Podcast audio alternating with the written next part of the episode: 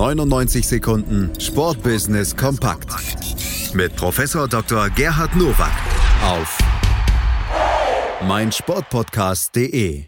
Jetzt gibt es wieder das Neueste aus der Welt des Sportbusiness hier auf meinsportpodcast.de mit Professor Dr. Gerhard Nowak von der IST Hochschule für Management. Herzlich willkommen zu den News to Use aus dem Sportbusiness. Barcelonas Mittelfeldspieler Rafinha wurde jetzt von einem niederländischen Gericht zu einer Vertragsstrafe von bis zu einer Million Euro verurteilt, sollte er nicht die Kleidung seines Ausrüsters Adidas tragen. Der deutsche Sportartikelhersteller brachte den Brasilianer vor Gericht, weil er mit Mizuno-Schuhen auf dem Rasen stand. Gemäß des Urteils muss Rafinha jetzt für jeden Tag, in dem er nicht Adidas trägt, 10.000 Euro zahlen. Derzeit laboriert er an einer schweren Knieverletzung.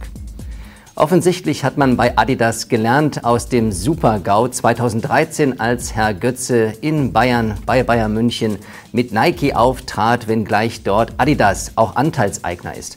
Insofern ist es wichtig, dass auch die Sportartikelhersteller auf ihre Rechte beharren und die Sportler lernen, sich an Rechte zu halten.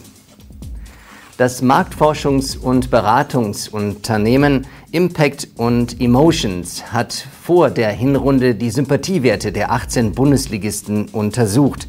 Demnach sprang Borussia Mönchengladbach von Platz 4 zu Saisonbeginn auf Platz 2. Mittlerweile stufen 40 Prozent der Befragten die Gladbacher als sympathisch ein. Möglicherweise hat die neue Markenausrichtung des Clubs zu diesem positiven Image beigetragen, denn die Gladbacher nennen sich mittlerweile Fohlen und nicht wie zuvor Fohlen 11. Angeführt wird die Tabelle von Borussia Dortmund, Sympathiewert 59 Prozent. Erfolg macht immer sympathisch, aber auch die Ausrichtung der Namensgebung ist entscheidend. Deshalb ist es gut, dass man in Gladbach darüber nachdenkt, sich aus der Tradition nicht ganz zu verabschieden, aber doch eine Modernität zu zeigen. Und das wird auch Wirkung weiterhin zeigen. Der europäische und US-amerikanische Leichtathletikverband wollen einen traditionsreichen Event wiederbeleben. Im Vorfeld der diesjährigen Weltmeisterschaft im weißrussischen Minsk wollen Athleten beider Kontinente in einem Teamvergleich gegeneinander antreten. Am selben Wochenende findet der große Halbmarathon in Minsk statt. Gleichzeitig ist die Stadt Gastgeber der European Games 2019. Aus Sicht der Leichtathletik muss man sagen, sie ist im Aufwind. Sie boomt. Deshalb ist es gut, dass man einen Ryder Cup der Leichtathletik aus den 60er Jahren jetzt wieder aufleben lässt. Bedenklich ist nur, ob Minsk der richtige Austragungsort ist.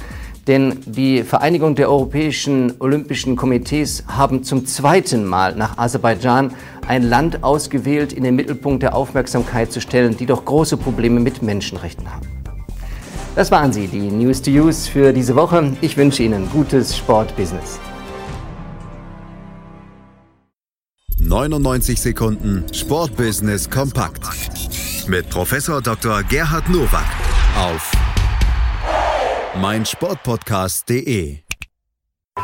Sportplatz mit Malta Asmus und Andreas Thies. Täglich neue Podcasts aus der Welt des Sports.